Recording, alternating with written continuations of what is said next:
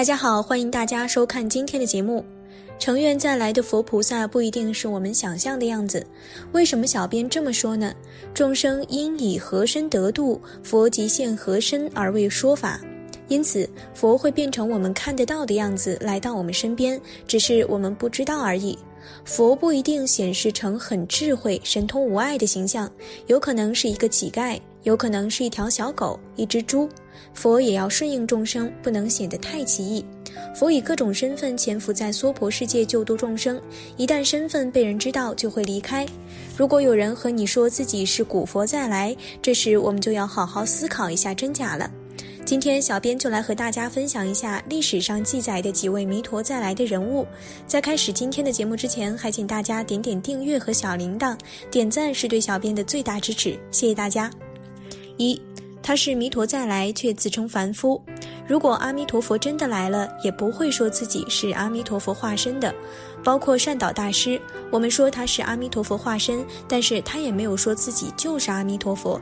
他在写观经的时候要去请圣僧来证明，他虽然是阿弥陀佛的化身，但是也不自称是阿弥陀佛，他也只是世间凡夫的样子。最后说我是请西方圣僧来为我证明的，请阿弥陀佛来证明。不仅不称自己是阿弥陀佛，还说自身现是罪恶生死凡夫，况且以来常没常流转，无有有出离之缘。他把自己当成跟我们一样的凡夫，也需要念阿弥陀佛来往生极乐世界，这就是祖师的慈悲。二，弥陀饶舌，立即圆寂。历史上，除了善导大师是阿弥陀佛的化身，还有一位祖师也是阿弥陀佛再来的，就是永明延寿大师。现在的阿弥陀佛圣诞真的是我们的阿弥陀佛生日吗？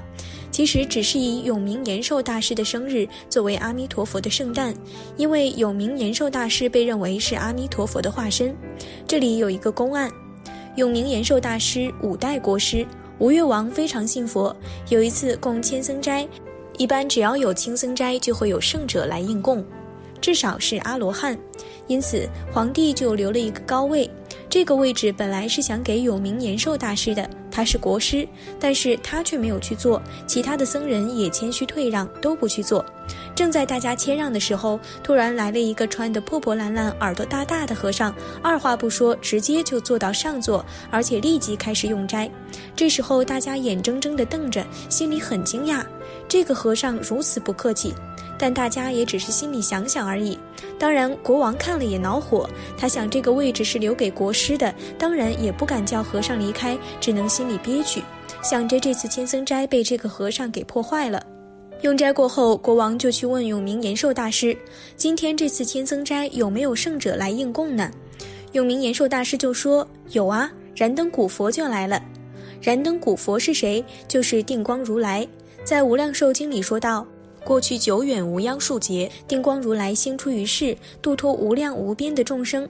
而释迦牟尼佛也是在燃灯佛的授记下成佛的。国王一听就特别高兴，说明这场应供很殊胜，都有燃灯古佛来应供了，自己的福报也很大。就问是哪一位？永明延寿大师就说，就是耳朵大大的坐在上座的那一位啊。皇帝就想请燃灯佛到宫中来供养，立刻派人去请。一路上就去问哪里有个大耳朵、穿得破破烂烂的和尚。他们找了很远，终于在一个山洞里找到了大耳朵和尚，马上礼拜，请和尚回宫，还说我们有眼不识泰山，我们皇帝忏悔了，请您跟我们回宫吧。此时大耳朵和尚说了一句“弥陀饶舌”，什么意思？就是说弥陀佛多话了，把我的身份说出来了，他就作化圆寂了。这些人虽然很遗憾，想到透露燃灯佛身份的是永明延寿大师，岂不是说永明延寿大师就是阿弥陀佛的化身吗？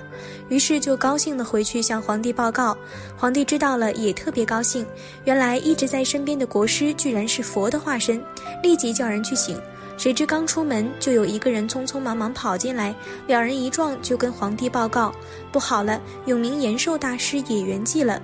可见佛印化在我们这个世界，一旦身份被人知道了，他便会马上走，不能再以佛的身份在这里了。坐着等大家把他当佛供养着，这样就不符合世间的规律了。佛来娑婆世界度众生，有可能就是一个穿得破破烂烂、看着没修行的。三，佛不是我们想象的样子。还有一个迷途化身的是谁？就是天台山的风干大师。现在有座桥叫风干桥。古代天台山有三位僧人：寒山、拾得和风干。三个人都是在国清寺打杂的。什么叫打杂？就是在寺庙里面烧火、劈柴。平时看着就是没有修行，也什么都不懂的样子，因此大家也不怎么看得起他们，也没有什么学问，穿的也破破烂烂的，经常会被别人谩骂。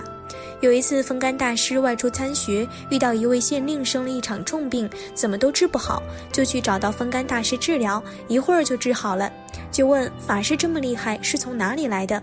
他说：“我是从天台山国清寺下来的。”县令想啊，一个穿得破破烂烂的出家人都这么厉害，寺院一定还有很多高僧，就想去拜访供养，就问：“你们寺院还有什么高僧吗？我要去拜见他。”县令大师也不谦虚，直接说：“有啊，文殊菩萨在那里，普贤菩萨也在那里，你就可以去拜访。”他就问：“哪个才是文殊普贤？”大师直接回答：“你去了那里，只要去找寒山拾得就可以了，他们就是文殊普贤菩萨。”后来他带着人去国清寺找寒山拾得，但是大家都说两个小和尚在劈柴。他一进去就向他们礼拜，然后说：“你们是文殊菩萨、普贤菩萨。”旁边的人都惊呆了。平时最不起眼的小和尚，居然是文殊菩萨、普贤菩萨的视线。他们也想礼拜，谁知他们早已经跑掉了。跑掉之前就说了一句话：“弥陀饶舌。”就是说阿弥陀佛在那里捣乱，把我的身份透露了。原来风干和尚就是阿弥陀佛。他们想要去把风干和尚找回来，也都不见了，凭空消失掉了。四，一只猪也是佛的化身。佛菩萨来我们世界一定是悄无声息的，有可能是我们身边很不起眼的一个出家人，有可能是街上的一个乞丐，有可能是一条小狗，也有可能是一条猪。不是有一个薄荷猪的故事吗？有一个人去五台山，碰上了一个很奇怪的僧人，僧人就给了他一封信，叫他去把这封信交给一个叫薄荷的人。他就奇怪了，信里面地址没写具体，去哪里找这个名叫薄荷的人呢？他就在半路把信打开来一看，信中的意思就是说，娑婆世界不好玩，你们的使命差不多完成了，赶紧回去吧。他就知道是佛菩萨来到这个世界示现，时间差不多了，该回到佛国去了。有一天，经过一个村庄，看见一群小孩在玩，在叫薄荷薄荷。他想，可能就是要找的人了吧，赶紧跑去一看，没有看到人，反而看到了一头猪。他就把信扔到猪的身上，猪竟然就站了起来，然后把信合掌打开，一看就把信吞到肚子里，然后合掌站着往生去了。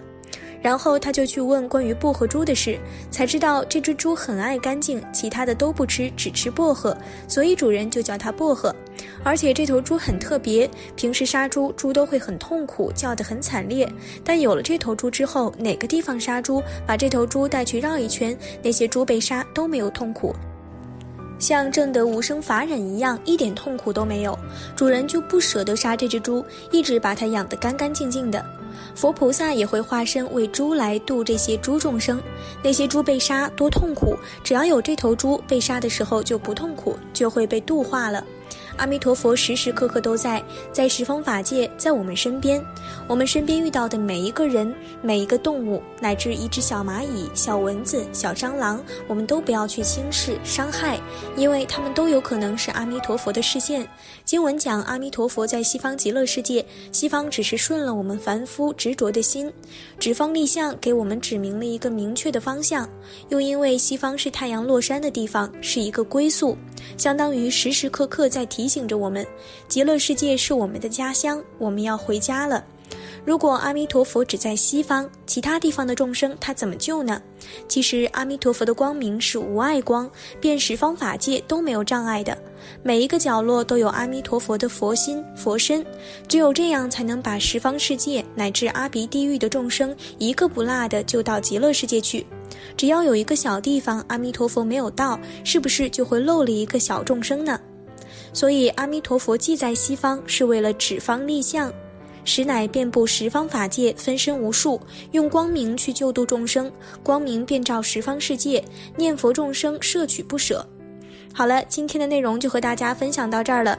希望大家在看完今天的节目后，都能明白一个道理：成愿再来的佛菩萨不一定是我们想象的样子。不要去轻视、伤害任何一个有情众生，善待他们，收获自己的福报。期待大家在下方评论区留下自己的感悟。那我们下期节目再见。